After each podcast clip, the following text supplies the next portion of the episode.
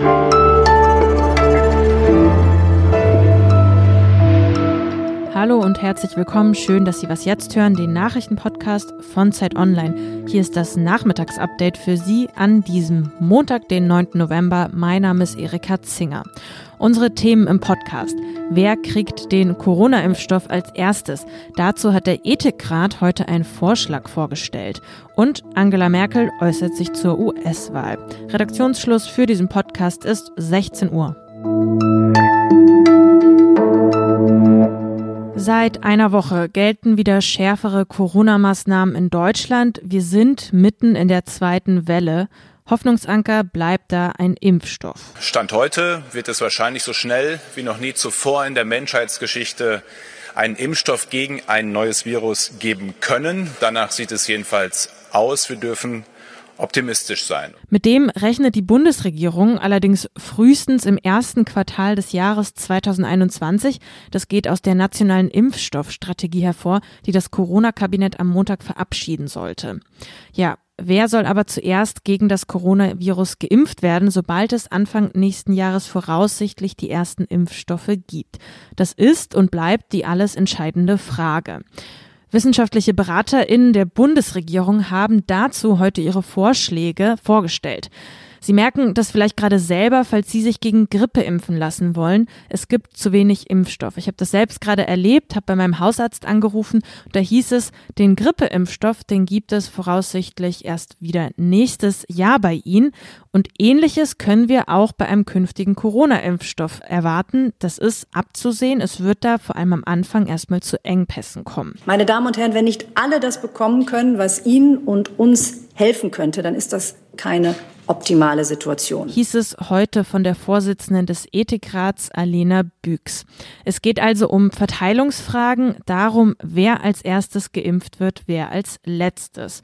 Für die Bundeskanzlerin steht da fest. Ganz vorne dran sind natürlich Pflegekräfte, Ärzte und auch äh, Menschen, die zu einer Risikogruppe gehören. Das sind dann allerdings schon recht viele in unserem Land. Auch die Beraterin des Ethikrats haben, genauso wie Angela Merkel, die Risikogruppen im Blick und das Personal in Krankenhäusern und Pflegeeinrichtungen.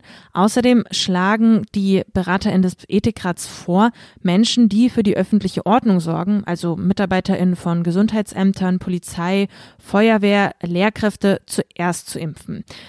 Es gibt da allerdings ein Problem und das haben wir eben schon bei Angela Merkel gehört. Bis zu 40 Prozent der Menschen in Deutschland gehören zur Risikogruppe. Das heißt, das ist eine ganz schön enorme Zahl. Ja, woran liegt das? Zum einen an der Altersstruktur in Deutschland. Wir sind ein ziemlich altes Land. Zweitens liegt das eben auch an Krankheiten wie Diabetes, Bluthochdruck und Übergewicht. Die sind ebenfalls stark verbreitet in der Gesellschaft. Darauf hat Gesundheitsminister Jens Spahn auch nochmal hingewiesen. Ja, und diese Krankheiten gelten eben als Risikofaktoren für das Virus. Wie die Priorisierung aussehen soll, das müsse am Ende vor Ort und vor allem von den EntscheidungsträgerInnen bestimmt werden, heißt es aus dem Ethikrat. Das heißt, das, was da bislang vorgestellt wurde, ist noch nicht in Stein gemeißelt. Das sind erstmal nur Empfehlungen. Der Ethikrat, der sprach sich auch dafür aus, dass dokumentiert wird, wer wann wo geimpft wurde, um eben Nebenwirkungen des Impfstoffs zu bemerken und den Impfeffekt zu messen. Wichtig nochmal das Plädoyer von Alena Büchs des Ethikrats. Um einen wichtigen Beitrag zu leisten zum Schutz von Menschen und zum Schutz von uns allen, sollte die Verteilung von knappen Impfstoffen daher transparent und so geregelt, gut und gerecht wie möglich erfolgen. Ja, ein wissenschaftliches Papier, das liegt nun also vor. Das wird politisch diskutiert werden, das steht fest. Jens Spahn will es dabei allerdings nicht belassen. Er betonte in einer Pressekonferenz heute, ihm sei besonders wichtig, in einer solchen Situation die Frage, wer wird zuerst geimpft, gut zu diskutieren, gut miteinander zu diskutieren. Und das sollte eben idealerweise in der ganzen Gesellschaft, im ganzen Land erfolgen. Eine Corona-Meldung, die sorgte heute für ziemliche Aufregung im Positiven. Das Mainzer Biotech-Unternehmen BioNTech steht mit seinem potenziellen Corona-Impfstoff offenbar vor dem Durchbruch. Das Risiko, an Covid-19 zu erkranken, war demnach für Studienteilnehmende, die den Impfstoff erhielten, um mehr als 90 Prozent geringer als ohne Impfung. Ja, um die Vorfreude aber etwas in Schach zu halten, das ist ein Zwischenergebnis. Die entscheidende Studienphase zur Zulassung, die läuft noch. Ich gratuliere Joe Biden ganz herzlich zu seiner Wahl zum 46. Präsidenten der Vereinigten Staaten von Amerika. Joe Biden bringt die Erfahrung aus Jahrzehnten in der Innen- wie in der Außenpolitik mit. Er kennt Deutschland und Europa gut. Ich erinnere mich gerne an gute Begegnungen und Gespräche mit ihm. Einige Staatschefs haben Joe Biden zur Wahl des US-Präsidenten ja schon gratuliert. Nun also auch Bundeskanzlerin Angela Merkel, die wir da gerade gehört haben, ganz offiziell und vor Kameras heute im Bundeskanzleramt. An Joe Biden hat sie also gute Erinnerung, sagt Merkel. Besonders freue sie sich aber auf Kamala Harris. Ebenso herzlich gratuliere ich Kamala Harris, der künftigen Vizepräsidentin. Als erste Frau in diesem Amt und als Kind zweier Einwanderer ist sie für viele Menschen eine Inspiration, ein Beispiel für die Möglichkeiten Amerikas. In ihrer Ansprache geht Merkel noch auf die große Verantwortung ein, die Biden und Harris in einer schwierigen Zeit von den Wählerinnen und Wählern übertragen bekommen hätten.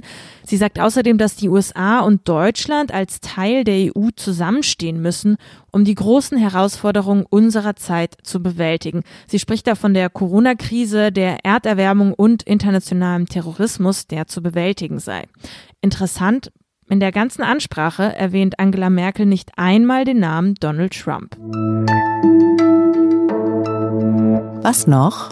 Heute ist der 9. November, der Jahrestag des Novemberpogroms. 1938 begann in der Nacht zum 10. November der antisemitische Terror. Synagogen in ganz Deutschland brannten, jüdische Geschäfte wurden überfallen, Jüdinnen und Juden wurden misshandelt, gedemütigt und ermordet. Es folgte und begann damit die Vernichtung der Jüdinnen und Juden in Deutschland und in ganz Europa. Heute ist also eigentlich ein Tag des Erinnerns, einer des Gedenkens. Ja, genau in diesem Tag, also heute, wird es allerdings auf dem Dresdner Altmarkt eine Kundgebung von Pegida geben. Eingeladen ist als Sprecher der Rechtsextreme Andreas Kalbitz. In den sozialen Medien gab es heute den ganzen Tag über heftige Kritik an der Stadt Dresden und an dem Oberbürgermeister. Denn, ja, wie passt das zusammen? Eine große Gedenkveranstaltung zum 9. November wurde aufgrund der Pandemie nämlich abgesagt. Die rechte Pegida-Kundgebung darf aber doch so prominent stattfinden. Der Tag geht zu Ende. Wenn ich rausschaue, dann wird es da gerade ziemlich dunkel und damit endet auch das Nachmittagsupdate für heute. Sie kennen unsere Mailadresse. Wenn Sie uns, wenn Sie mir gerne schreiben möchten, Ihre Kritik, Ihre Anregungen, dann gerne an wasjetzt.zeit.de. Ich wünsche Ihnen erstmal einen schönen Montagabend und freue mich, wenn Sie am Dienstag wieder was jetzt hören. Bis zum nächsten Mal. Mein Name ist Erika Zinger. Machen Sie es gut.